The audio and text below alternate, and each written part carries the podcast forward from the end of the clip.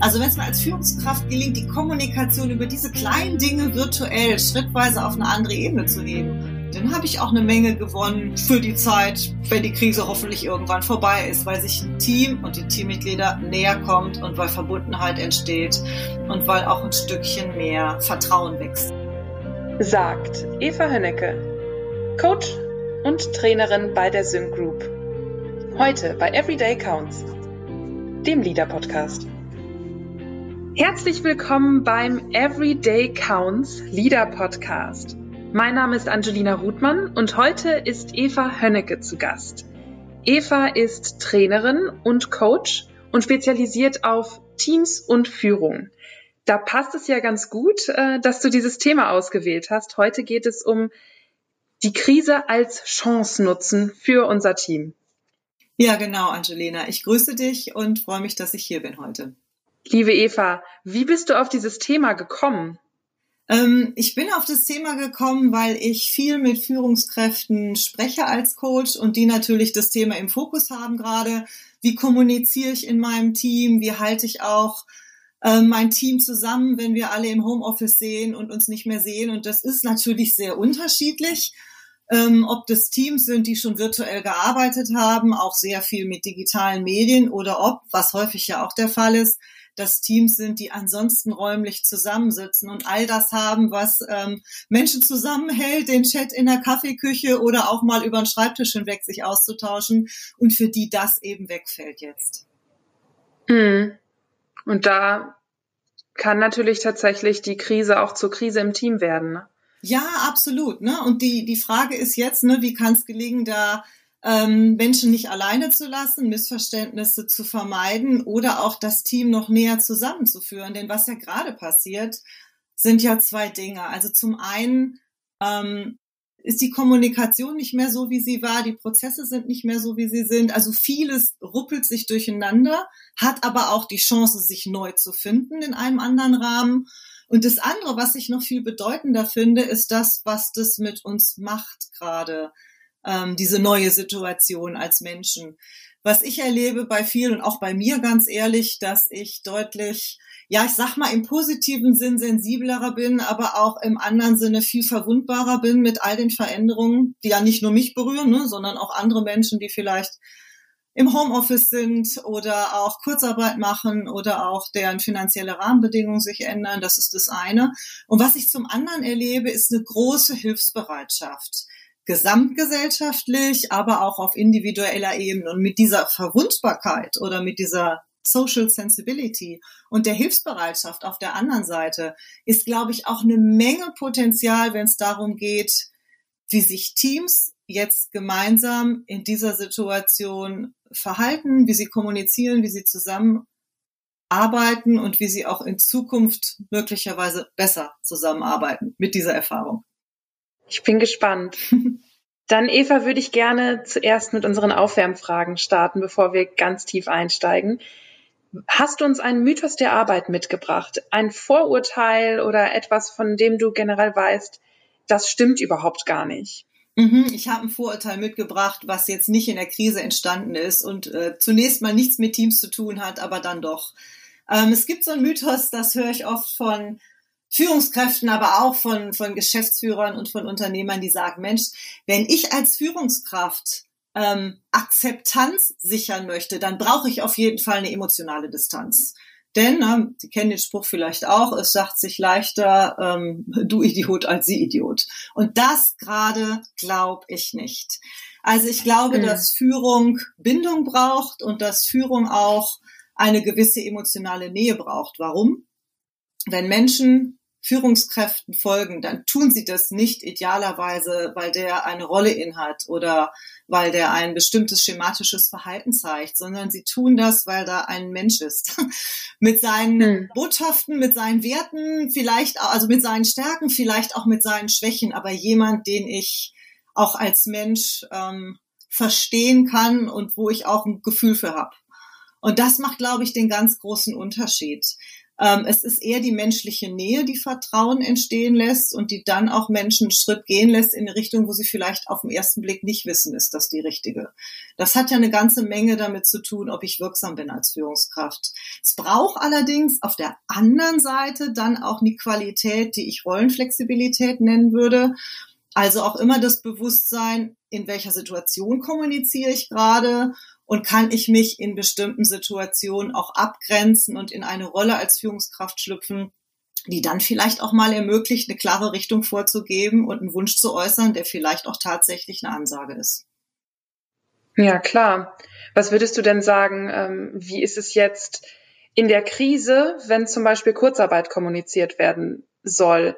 Da stelle ich mir einen großen Konflikt vor zwischen Emotionalität, Authentizität, und dann aber doch ähm, ja Führungskraft und äh, direkt ähm, unemotional sein.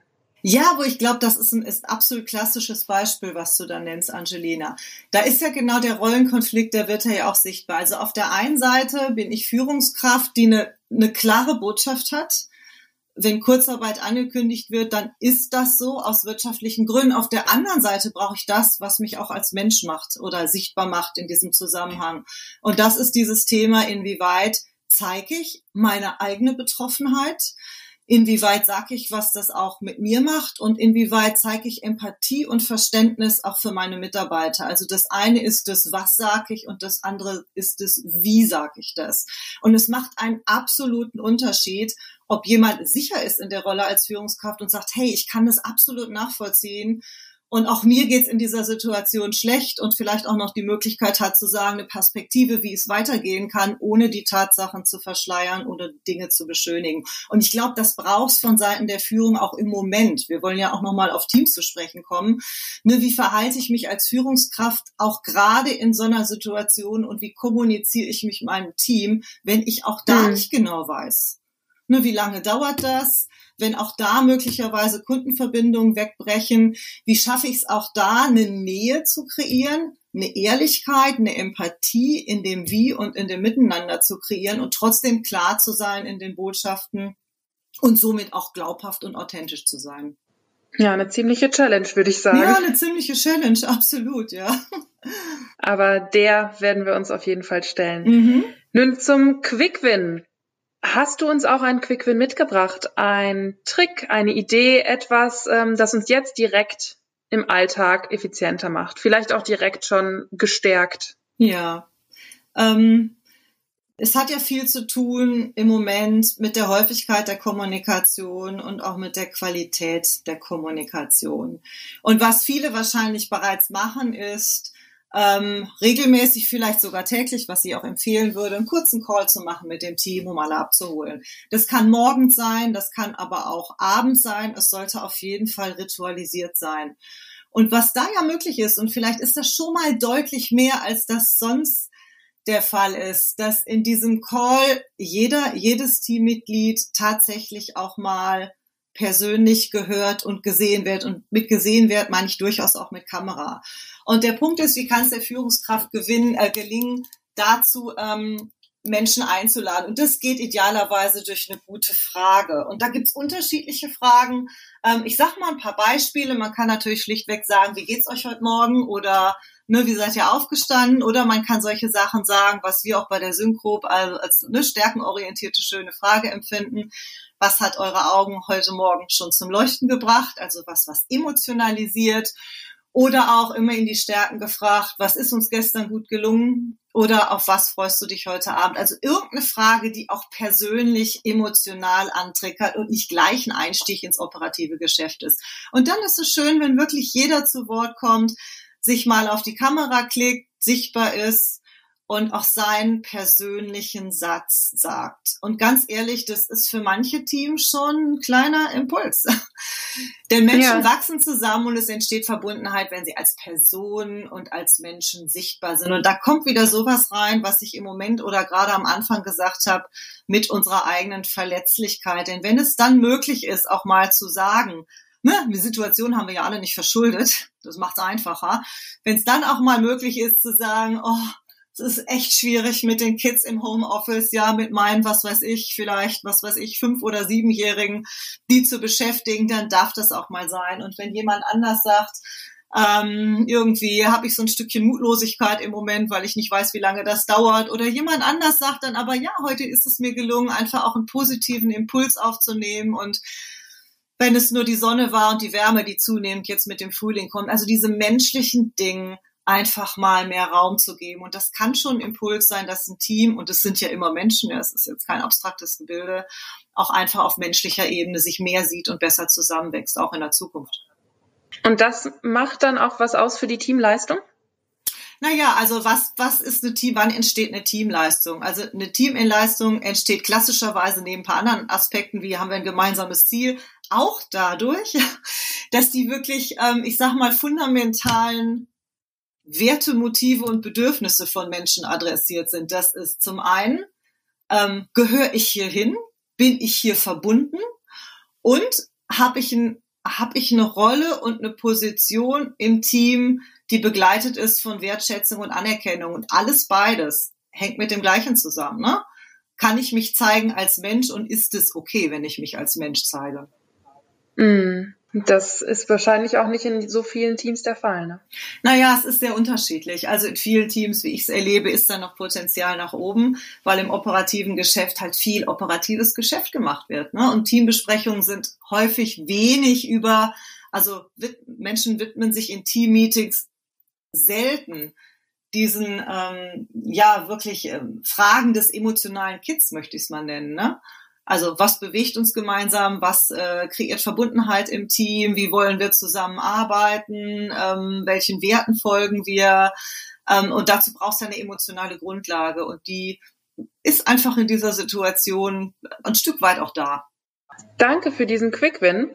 Mhm. Das ist ja eigentlich schon einer der Punkte, den wir direkt mitnehmen können, um als Team uns generell zu stärken. Ja, ne? Ich denke mal, das ist auch nicht nur in der Krise wichtig, sondern generell diese emotionale Verbundenheit zu schaffen. Mhm.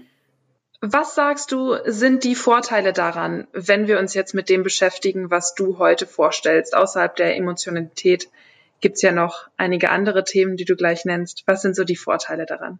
Genau, also ich würde gern kurz einen Blick drauf werfen, was so klassisch die Erfolgsfaktoren ähm, von Teams sind. Das sind zum einen hat ein Team gute Prozesse und werden die auch regelmäßig überprüft. Das ist hier heute nicht so das Thema. Ähm, das ist der Gedanke, wie ist die Teamkommunikation? Darauf möchte ich gern zu sprechen können. Der dritte Aspekt ist, vertrauen sich Teammitglieder? Auch das ist hier relevant.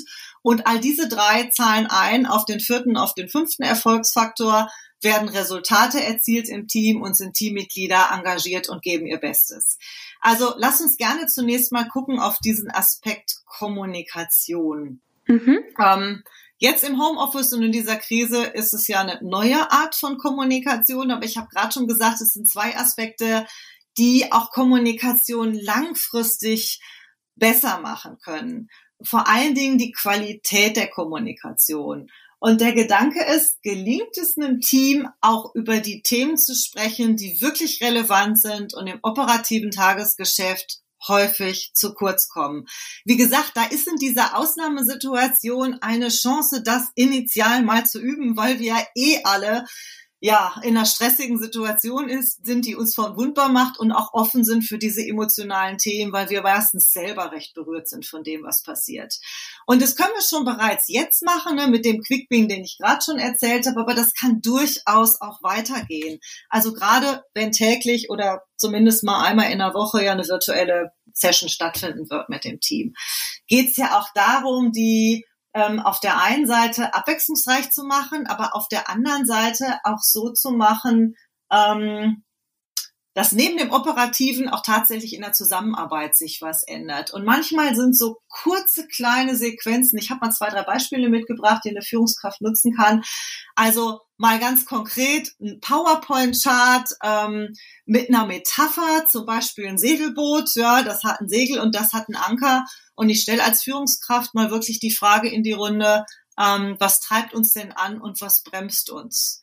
Und das ist eine Frage, die erstaunt vielleicht. Das ist aber auch eine Frage, die berührt und das ist eine Frage, die für langfristige Kooperation und Zusammenarbeit eine Bedeutung hat. Und der Unterschied ist, ob ich das hier mache oder im Workshop, dass ich hier jetzt gar nicht unbedingt ein Ergebnis erzielen möchte und einen Status, sondern dass ich meine Teammitglieder beteiligen möchte, in Austausch bringen möchte und eine Sensibilität kreieren möchte für diese Themen. Da kann man sich noch viele andere vorstellen, die ganz einfach sind. Das geht ja gut virtuell. Ähm, ich schreibe das Wort Team hin oder auch das Wort Homeoffice hin und stelle eine entsprechende Frage. Entweder wie geht's uns gerade damit oder was sind drei Attribute, mit denen ihr oder mit denen wir unser Team beschreiben können. Also wenn es mir als Führungskraft gelingt, die Kommunikation über diese kleinen Dinge virtuell schrittweise auf eine andere Ebene zu heben, dann habe ich auch eine Menge gewonnen für die Zeit, ja, wenn die Krise hoffentlich irgendwann vorbei ist, weil sich ein Team und die Teammitglieder näher kommt und weil Verbundenheit entsteht und weil auch ein Stückchen mehr Vertrauen wächst. Aber dazu habe ich gleich noch einen zweiten Aspekt. Das ist ja auch gerade wichtig, ne, in der, im Homeoffice, wenn man ja eigentlich nicht den Flurfunk und generelle Gespräche bei der Kaffeemaschine haben kann, ne, für diesen Austausch. Ja, absolut. Und ich meine, die finden häufig auch an der Kaffeemaschine ehrlich gesagt nicht statt, wenn ich sie nicht zielgerichtet als Führungskraft initiiere. Mm.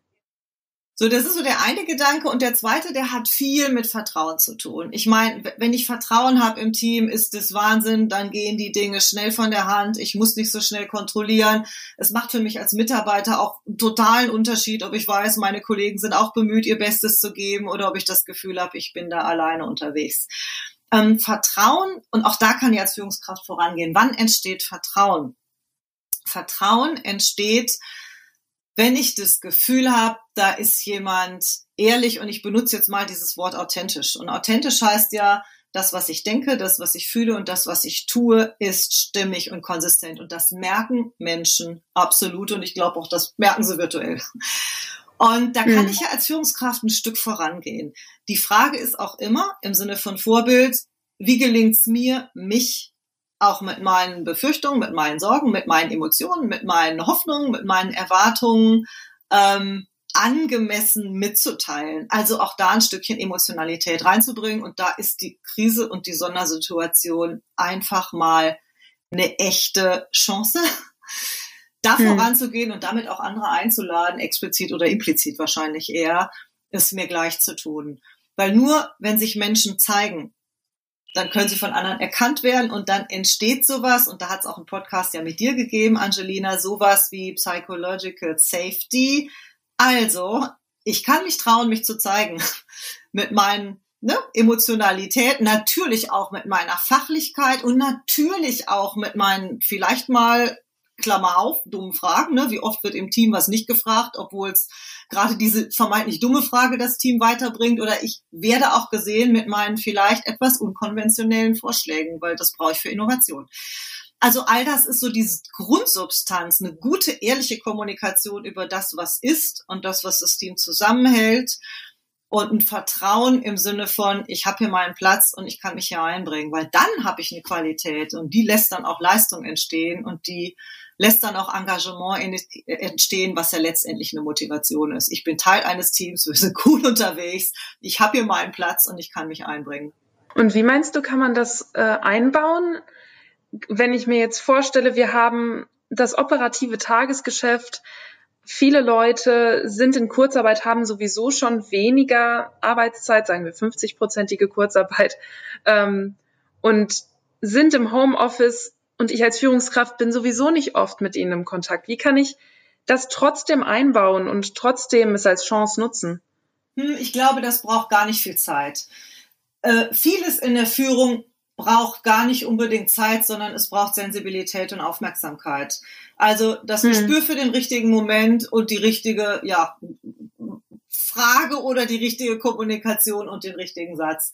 Also das erste die Kommunikation ans Team direkt und die Impulse im Sinne von, ne, wie können wir, was weiß ich, was, was liegt das, was ich gerade beschrieben habe, im Sinne von, ne, was, was bremst uns oder was, was treibt uns voran, also Führungskraft und Team, das passt gut als kurze Intervention in tägliche oder wöchentliche Videokonferenzen. Und das andere ist manchmal auch eine Einladung im persönlichen Dialog zwischen Führungskraft und Mitarbeiter. Und das, auch das ist ja eine heftige Empfehlung jetzt in der Krise, auch mit den Mitarbeitern einzeln zu sprechen, weil da ist die Gelegenheit, auch tatsächlich mal zu fragen, wie es denn geht und was denn tatsächlich im Moment Sorgen macht und berührt. Und da kann ich eben auch als Führungskraft vorangehen und mich da tatsächlich zeigen in meiner Authentizität, sowohl ne, in meiner Emotionalität, aber auch mit meinen Botschaften, weil das ist ja ganz wichtig. Das ist unabhängig jetzt von der Krise. Wann fühle ich mich sicher hm. und stark als Mitarbeiter, wenn ich weiß, was jemand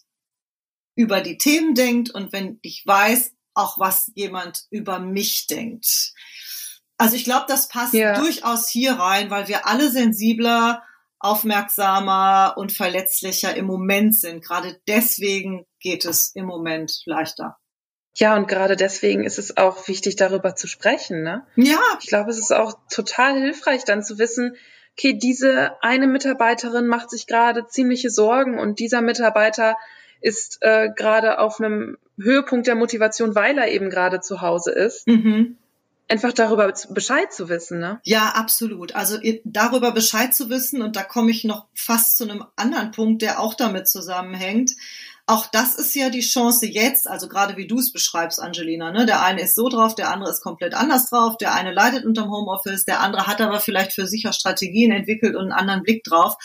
Menschen im Team auch vertikal zu vernetzen. Auch das ist ja ein Aspekt von guter Teamarbeit.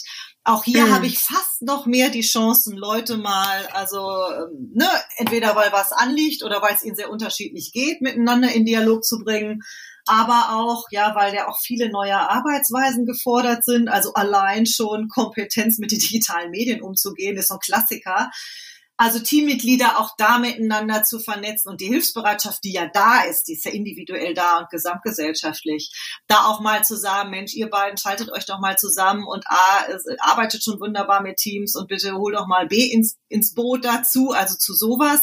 Oder auch, vielleicht ist das auch jetzt mal initial die Möglichkeit, Leute mal gemeinsam auf ein Projekt oder auf ein Thema zu setzen, weil wenn wir schon eh alle alleine sitzen, ja, und nicht über den Tisch fragen können, tut das so super gut zu wissen, also mit dem Thema bin ich mit Kollegen so und so gemeinsam an Bord und wir sind gemeinsam ergebnisverantwortlich.